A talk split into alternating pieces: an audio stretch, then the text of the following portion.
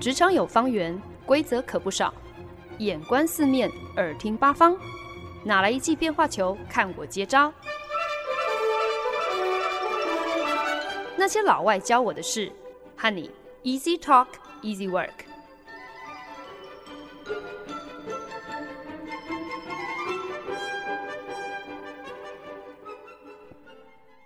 您现在收听的是《那些老外教我的事》，我是焕恩。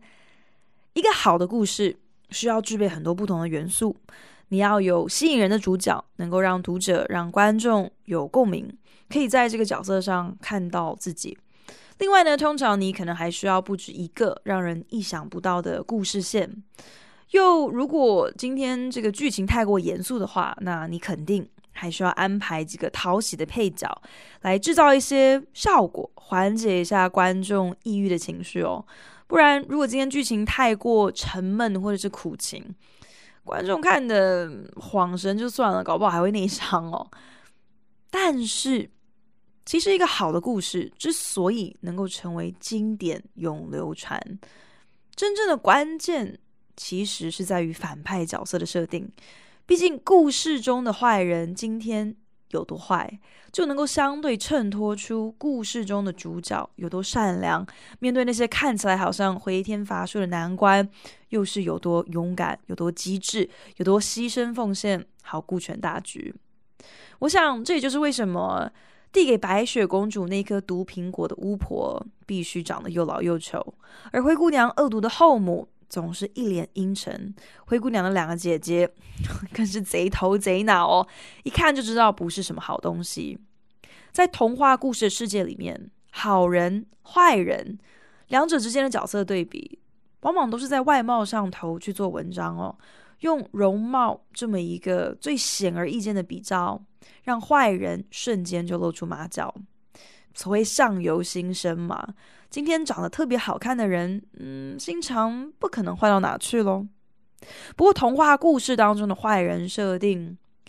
可能唬唬小朋友还说得过去。可是我们都知道啊，好人和坏人之间的分别，哪里可以是由长相的美丑这样子一翻两瞪眼，如此简单的一个二分法就可以交代得清的？那些一看就知道是坏人的角色，那些只不过是为了使坏而使坏的坏人，到最后反而会被读者、被观众嫌弃哦，觉得嗯，这种人物也太过平面了，没有深度，没有层次。这种坏人存在的目的，充其量就不过是一种机械性的辅助道具，为的是要让剧情不至于停滞不前哦。最好的范例就是那些低成本的恐怖片。里面呢，呃的坏人往往是可能什么杀人魔啊，通常他们都会被给予一个蛮模棱两可的知识设定哦，就是可能童年的时候啊，受到一些不知名的创伤，导致他长大成人之后就丧心病狂哦。可是说到底，观众真的也不需要太过在意这个角色他的成长背景的细节是怎么样，因为这样的一个杀人魔坏蛋的角色，他在片中的功用呢，主要就是。要能够有各种的创意，变出各样的花招，可以神出鬼没的追杀 呃电影当中的主角哦，让片中每个角色可以失声尖叫的逃命，还要能够让看戏的观众可以被吓得屁滚尿流。只要能够达到这两个目的，就表示这个反派角色成功啦。至于他是不是有层次，是不是有深度啊，这个部分太过琢磨 就都嫌多余了。好莱坞影史上最为经典的恐怖杀人魔 Halloween 万圣节杀人魔 Michael Myers 这个角色呢，我觉得就是最好的范例了。Michael Myers 这个反派角色在电影当中呢，总是带着一个七零年代饰演《星际迷航记》Star Trek 电视影集而大红大紫的好莱坞男星 William Shatner 的面具哦，然后呢，他会穿着很简单的黑色外套，手持菜刀，到处杀害青少年。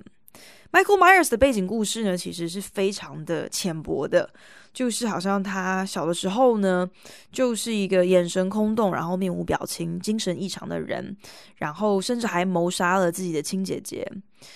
从一九七八年第一部《Halloween》第一部万圣节杀人魔的电影问世之后呢，Michael Myers 在过去四十年之间，总共在十一部系列电影当中大开杀戒。这些 Halloween 的系列电影里面，Michael Myers 根本没有台词，因为他戴着面具，所以反正也看不到他的表情啊。所以对于 Michael Myers，从来也就没有任何的什么人物发展啊，或者是个性上的描绘。观众对于这个角色的认识，就只是他他就是个疯狂杀人魔嘛。你看到他，你就准备尖叫逃命就好了，其他你就别管了。可是即使是这么一个肤浅的角色设定，却竟然可以这样的历久弥新，四十年如一日，仍然大受观众欢迎哦。可能真的只能够归功于以恐怖杀人魔类型的故事来说，观众对于这样子的故事的坏人，对于他的反派角色的期待，真的就仅限于此。可是，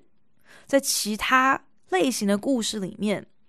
我想，观众恐怕就没有那么好被打发了。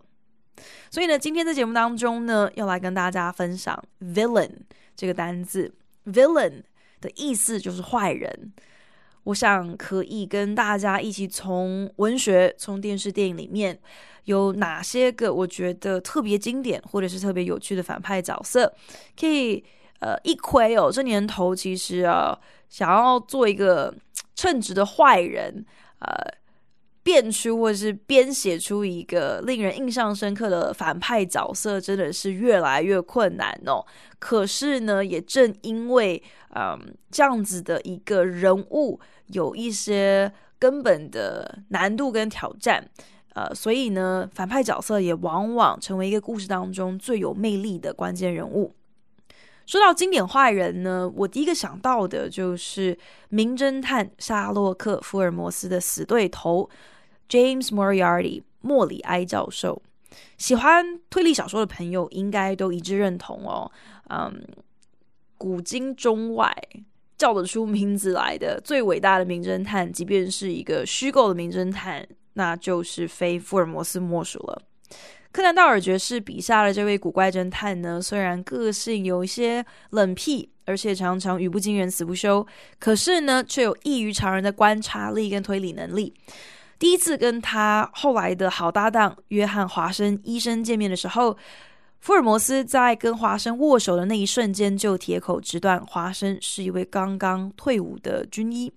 让华生是佩服的五体投地哦。在福尔摩斯的系列小说当中呢，莫里埃教授的出现被专家推断是柯南道尔为了了结他笔下这一个名侦探的一个手段。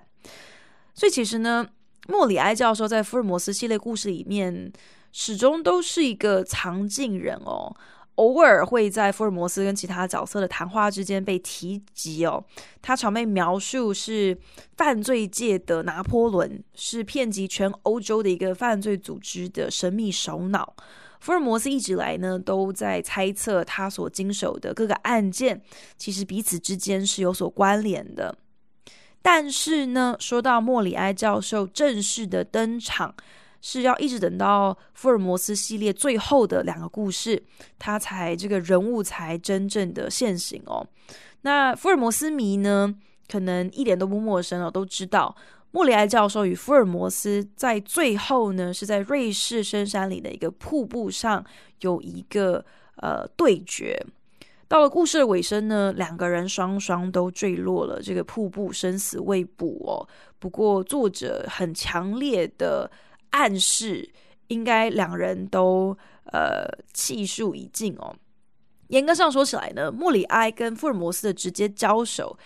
嗯，其实在整个福尔摩斯系列故事里头描述的是非常有限的。所以依照柯南道尔的作品。要将莫里埃教授定位成福尔摩斯最大的死对头，其实好像是有一些些的牵强。可是偏偏呢，在各种电影还有电视里头的翻拍，往往都是这样设定的。基本上，莫里埃教授就是福尔摩斯棋逢对手的这个最大的敌人哦。这样的一个设定呢，其实我觉得足以判断两件事情。第一呢，无非就是每一个故事英雄一定需要有一个匹配的坏人，能够和他来较劲、斗智还有角力，这样子故事才有看头嘛。第二点呢，就是如果你今天想要找到或者设计一个足以跟故事英雄抗衡的角色，那么这个反派人物呢，也必须要有所成长跟演化。我不能够只是一个好像童话故事里头我们很常见到那种长得很獐头鼠目的角色，也不能够只是像是 Michael Myers 这样子一个哦，他就是一个疯狂杀人魔，其他的背景、其他的个性都通通不需要交代，没有那么好就打混过去哦。你必须要能够提出这个反派角色有。一些比长相可能更有内涵的条件，你才能够说服观众说：“诶，这个坏蛋他不是省油的灯，我们的英雄得要小心一点啊！如果他今天想要使命必达，那接下来要面对的恐怕是一场硬仗哦。”也因此呢，在近几年的福尔摩斯电影还有电视版本当中，莫里埃教授的登场。在在的都看得出来编剧的用心哦，呃，要去衡量如何在最短的时间，用最让人冒冷汗的方式，来在观众的心目当中奠定说，莫里埃教授这个反派人物，他确实是一个名副其实的天才犯罪首脑，确实有这样子的本领，这样子的分量，可以。对我们的英雄，对福尔摩斯造成极大的威胁。Perhaps, if you had shared your plans. You wish to know my plans now, do you? Did you imagine, Miss Adler, that something would happen to you? Is that why you chose to meet here in a public place, your favorite restaurant?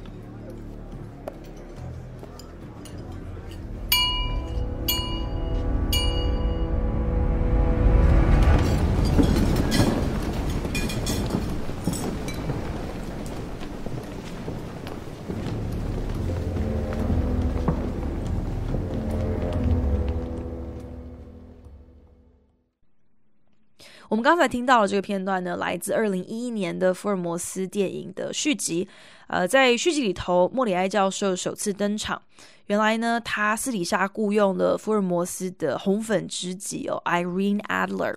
那 Irene 呢，行走江湖很多年，所以她自然也不是一个省油的灯。直到今天要和这位恶名昭彰的雇主见面，他自然也是有一些的戒心哦。所以呢，就特别的把 Moriarty 教授约到了餐厅里头哦，想说我们约在人声鼎沸、这么热闹的餐厅当中，谅你也不敢在满是人证的公共场合对自己下手。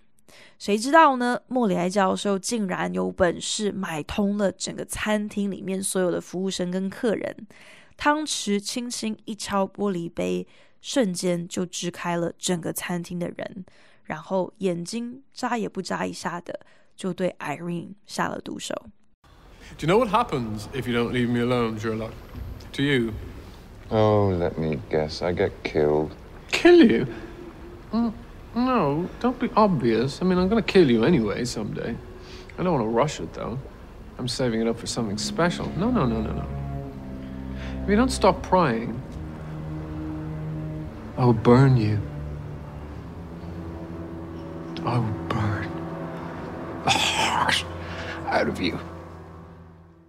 刚才听到的，就是我们现在英国现代版本的 Sherlock Holmes 电视影集的，嗯，其中一个桥段。那在电视影集当中，当然也少不了莫里埃这个反派人物喽。因为呢，英国电视版的 Sherlock Holmes 它的时空背景设定的是在现代，所以呢，莫里埃的设定呢，不像在小说或者在电影当中哦。呃，强调的是他是一个怎么样子有奢华品味的高知识分子的一个绅士形象，反而呢，更多强调莫里埃的不按牌理出牌的疯癫鬼才跟冷血无情哦。所以呢，嗯，我们刚才听到那个片段，就是呃，在电视版本里头，莫里埃第一次呃在福尔摩斯面前现形，然后第一次口头。威胁福尔摩斯这样的一个片段，虽然呢，英雄人物被打落谷底，最让观众痛心疾首哦。可是呢，如果今天他是落在一个称职的坏蛋手里，通常这又会让观众不得不心服口服哦，也最能够让英雄的反败为胜，大快人心。可见得呢，一个好的坏蛋，至于一个故事的精彩与否，甚至是观众对于故事英雄的认同与否，都扮演最为重要的角色。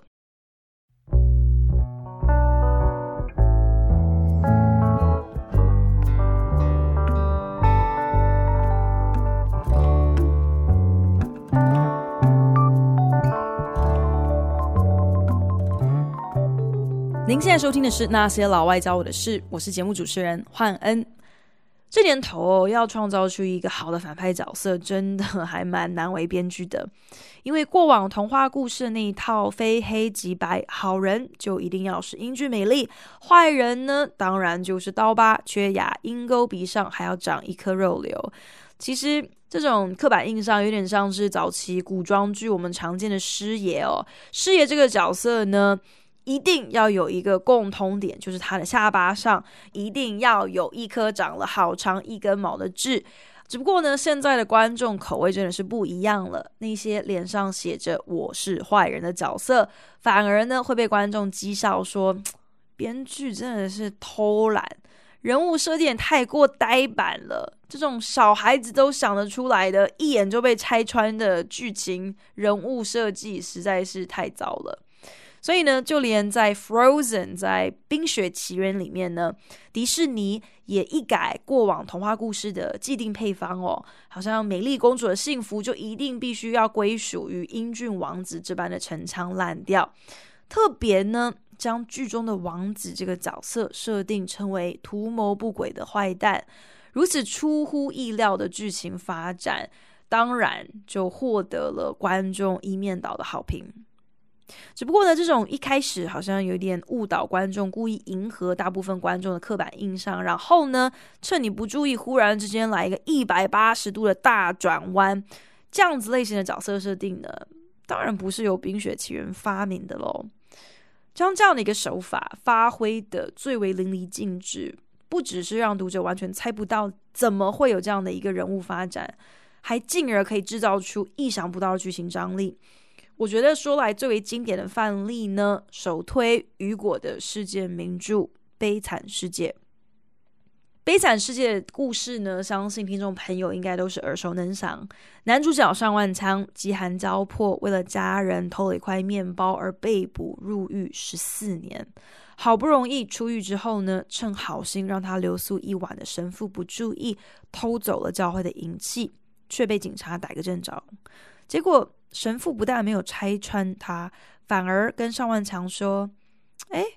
这些银器都是我送你的啊！你怎么这么的粗心，竟然忘记了？还有一副银烛台，你也一起带走吧。”上万强震惊于神父的慈悲为怀，可是呢，本性难改。与神父告别之后呢，又再一次偷了钱。只不过这一次一犯案之后呢，尚万强就马上后悔，可是却一直找不到被害人好还钱。加上对方也已经报案了，嗯，尚万强再一次成为被追捕的逃犯，所以呢，只好隐姓埋名，决定呢，呃，洗心革面，用另外一个身份、另外一个名字，活出一个不一样的人生。事隔多年之后呢，尚万强成为受人尊敬的成功生意人跟市长，但是呢，因缘际会被曾经在尚万强服刑的监狱中担任守卫的探长贾维认出来。贾维呢，他就下定决心要将尚万强逮捕归案。贾维在故事的上半段呢，真的是一个令人恨得牙痒痒的反派人物哦。他为了要实践他所信奉的正义跟律法，他看起来好像铁面无私，可是其实根本就不近人情。所谓的情理法，在贾维的眼中呢，他只在乎法条上白纸黑字是怎么写就应该怎么办。所以呢，他追捕尚万强这么多年来，始终是锲而不舍，也不管。今天尚万强是否已经是跟当年的他是完全不一样的人了？一直到很多年之后呢，支持劳工阶层权益的自由派学生决定干戈起义，与政府抗争到底。探长贾维呢就卧底，呃，结果竟然被学生认出自己的真实身份，就成为了起义学生的俘虏。那呢，在起义暴动混乱当中呢，学生决定要将贾维处决。这个时候，刚好混入学生群的尚万强就自告奋勇担任贾维的刽子手，押着贾维远离人潮之后呢，尚万强竟然选择放这个追捕他这么多年的探长一条生路。这件事情对向来冷酷无情、对错之间不容许任何灰色地带的贾维造成极大的冲击。尚万强饶他一命的恩情，他不能不报啊！可是，身为执法者，将罪犯逮捕归案的职责，却又不能罔顾。贾维对于正义跟是非对错曾经不动如山的核心价值，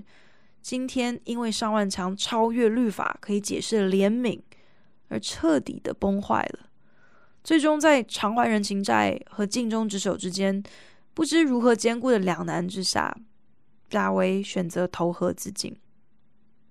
在《悲惨世界》的音乐剧版本当中，贾维在纵身跃入塞纳河之前，悠悠的演唱了一首叫做《Stars》恒星的歌曲。歌词里面唱出了贾维的信念，好像很坚定，好像很确定，可是口气中满满的都是贾维的矛盾跟挣扎。歌词这样提到。那些行歹路的罪犯理当受罚，而自己始终是走在上帝的旨意里面。满天的星斗驱走黑暗，带来光明跟秩序，就有如守卫一样安静而坚定。自己犹如恒星一般，也会如此的坚定，将罪犯绳之以法之前，绝对不善罢甘休。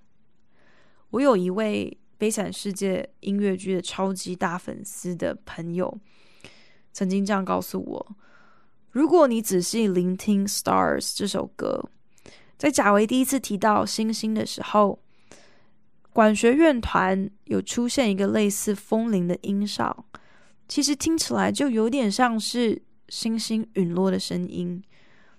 恒星也有下坠的一天，这象征着贾维信念的动摇，他的价值的崩坏。这个反派角色。最终做出了一个完全让观众意料不到的决定，乍看之下好像是一个一百八十度的转变。可是，当你慢慢的去咀嚼贾维的故事一路以来的铺陈，你就会发现，这彻底的、忠实的来陈述这个角色他的性格、他的发展。是这个角色一个最合理的结局，这样子一个人物演化，能够让观众诧异，却又好像有迹可循。这样的一个人物的发展，今天不管是故事里的主角，或者是反派人物，可以如此自然，却又不失张力。我觉得，真的就是最极致的编剧技巧吧。坏人。也是人呢、而每一个人其实都是有很多不同面貌的，没有人是百分之一百一种样子而已。所以呢，当你开始去抽丝剥茧，想要去更多了解故事里头的坏人，他除了坏之外，他还是一个什么样的人？忽然之间，你身为一个观众，你对于非黑即白的认知，好像也就不是那么的确定了。前几年的美国电视圈开始吹起了一股所谓的 anti-hero 的风潮哦，也就是所谓的反英雄。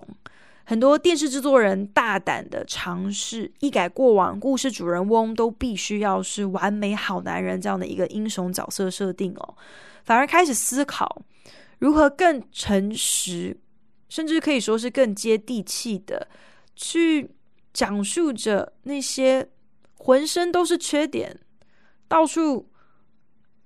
都是软弱，可能根本一点都不讨喜的小人物的故事。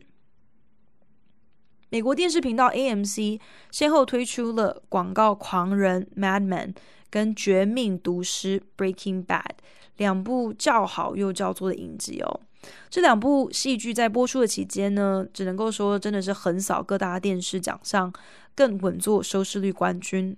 广告狂人的男主角 Don Draper，英俊挺拔，风度翩翩，是六零年代美国某知名广告公司的当家创意总监。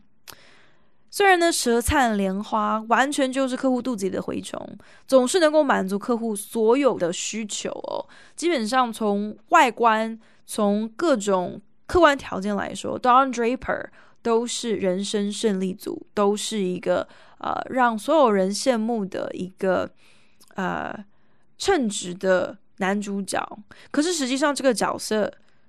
他是个大骗子。他对婚姻屡次不忠，还还有严重的酗酒毛病，他有各种的问题，完全颠覆了过往嗯电视电影当中对于男主角应该要有的形象、应该要有的相貌的各种期待。《绝命毒师》则是描述 Walter White，一个个性懦弱、一事无成的高中化学老师。某一天呢，被医生诊断出他罹患了癌症末期，他的保险不够支付他巨额的医药费，他担心自己大限将至哦，死后妻子跟有小儿麻痹的儿子没有寄托，因此呢，他决定无论如何，他总是得要安顿好妻小才能上路。可是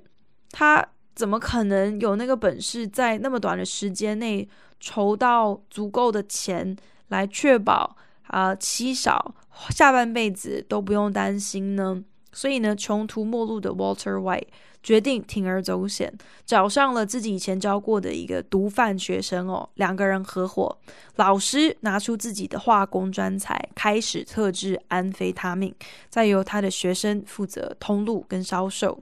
两个人的毒枭事业越做越大，Walter White 也渐渐从为了养家，所以不得不制毒好赚钱这样的一个。纯粹初衷，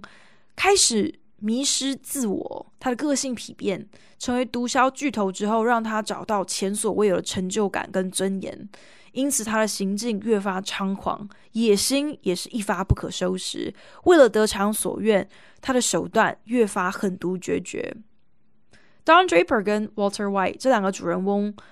都不是过往那种好像会受到观众欢迎的英雄人物。他们自私自利，他们为了自己的利益，从来都不在乎会不会伤害到别人。他们丝毫不掩饰自己的丑陋跟缺点，甚至还蛮引以为傲的。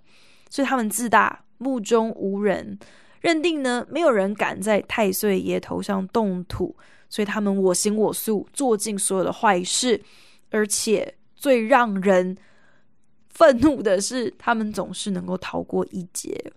他们虽然是影集的男主角，可是却同时身兼了最大的反派角色。但悬的就是，观众不但不痛恨他们，反而始终支持他们，每周准时收看。这一次，Don Draper 又是如何用他的三寸不烂之舌，跟哪一个不是他老婆的女人共度春宵？每周准时收看，这一次 Walter White 又会如何机智的将缉毒组的警探们耍得团团转，然后怎么样子出手狠狠教训那些想要抢他生意的毒贩？在收看电视节目的时候，观众莫名的能够展现好像毫无限度的同理心。能够眼睛雪亮的看透，说这些角色他们的无恶不作跟各种错误的决定，他们的罪过并不足以定义这个人物的全部。观众所展现的宽容跟体谅真的是无限度啊！如果我们对待彼此也能够像我们同理虚构的电视角色一样的善解人意，哇！我想我们的社会绝对能够更加和谐。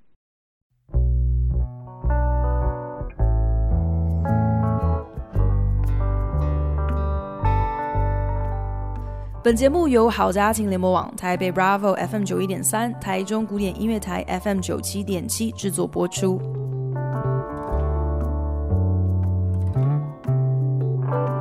美国知名串流平台 Netflix 推出的首波原创电视影集之一《女子监狱》（Orange Is the New Black） 这部电视影集呢，在推出的时候就获得空前绝后的回响。影集描述一个即将结婚的女子，年轻的时候曾经替她的毒枭女友偷渡销售毒品的赃钱，多年之后前女友被捕，他为了要减轻刑责，因此就将这个啊、呃、女主角出卖了。好死不死，两人竟然落在同一个联邦监狱服刑。可是呢，《Orange Is the New Black》之所以替电视圈注入全新气象，是因为影集非常写实，毫不啊、呃、掩饰的刻画着女子监狱当中形形色色的各种小人物，无论高矮胖瘦、黑白黄褐，年老的还是年轻的，缺牙的还是肥胖的，《Orange Is the New Black》想要赤裸揭露的是超越年龄、种族、性上、肤色、语言还有身材的真实人生。故事里面出现的各个人物还有角色，反映的都不是好莱坞对于美的那种标准，而是真正的女性真实的各种面貌。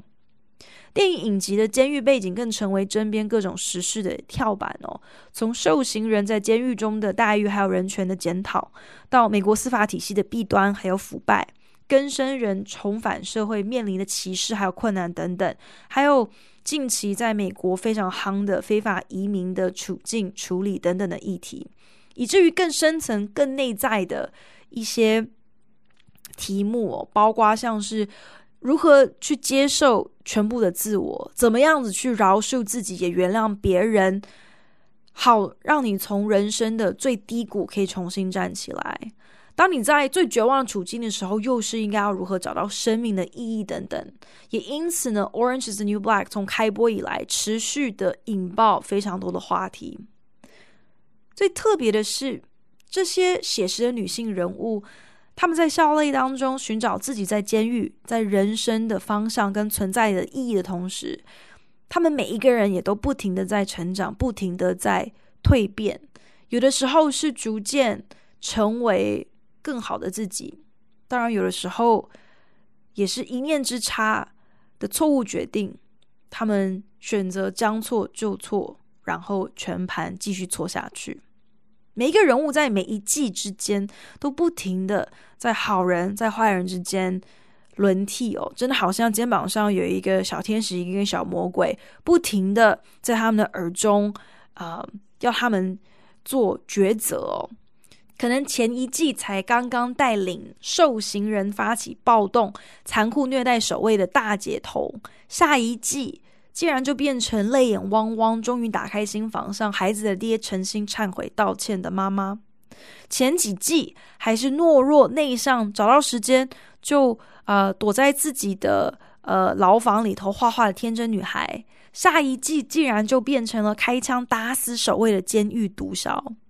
前一季可能还是处处在挑衅其他受刑人的毒虫，下一季竟然为了要取得同等学历测验而开始认真上课，变成了一个好学生。Orange is the New Black，从来没有永远的反派，也没有唯一的英雄或者是主角。每一个人物的成长跟变化，其实都反映着现实生活当中，就好像我们每一个人都不是。百分之百的圣人，也不是百分之百的坏人。我们的善与恶，往往都是在一念之间。有的时候，可能我们是出于无奈，受时势所迫；有的时候呢，我们的选择，面对不同刺激所有的反应，可能连我们自己都不知道如何解释，甚至是没有办法控制。Orange is New Black，开发了一个全新形态的故事。故事中没有绝对的好坏。没有单一的答案，每个角色所面临的人生难题，并不是非黑即白。眼下每一个好像别无选择的选择，那本身仍然是一个选择啊。而每一个受刑人，他都是自己故事当中的主角。而每一个角色必须要战胜的死对头，不是像童话故事当中那一脸。就看出来是坏人模样的巫婆，或者是后母，或者是喷火的怪物，反而自始至终都是自己。一直以来那一场最难打的硬仗，都是在面对自己，学习如何接受自己。原谅自己，成为更好的自己。哇，谁知道原来 villains，原来聊聊反派人物，聊聊坏人，